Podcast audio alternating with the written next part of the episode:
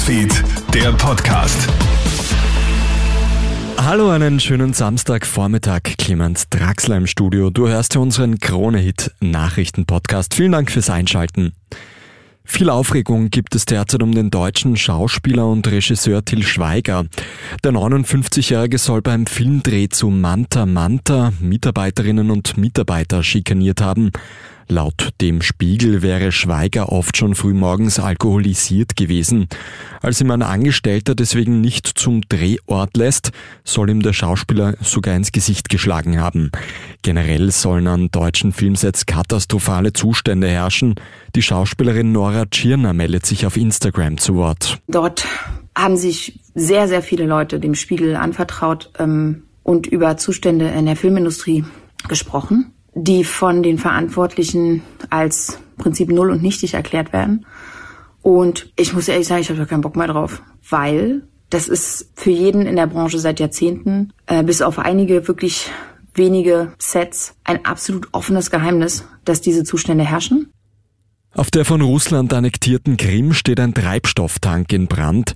Insgesamt soll eine Fläche von 1000 Quadratmetern in Brand stehen. Berichte über Verletzte gibt es derzeit nicht. Russische Medien vermuten einen Drohnenangriff. Die Ukraine hatte ja mehrfach angekündigt, die Krim von der russischen Besatzung zu befreien. Der österreichische Fußballbund hat einen neuen Präsidenten, und zwar deutlich schneller als erwartet.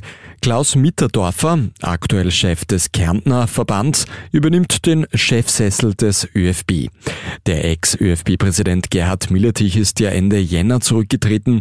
Wann Mitterdorfer zum neuen Chef gekürt wird, soll zeitnah beschlossen werden.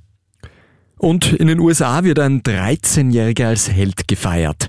Rund 60 Schülerinnen und Schüler sind gerade mit einem Schulbus unterwegs, als die Lenkerin ohnmächtig wird. Der Bus ist noch am Rollen. Der 13-jährige Schüler springt beherzt auf und stoppt den Bus. Die Lenkerin soll in stabilem Zustand im Krankenhaus sein, berichtet CNN.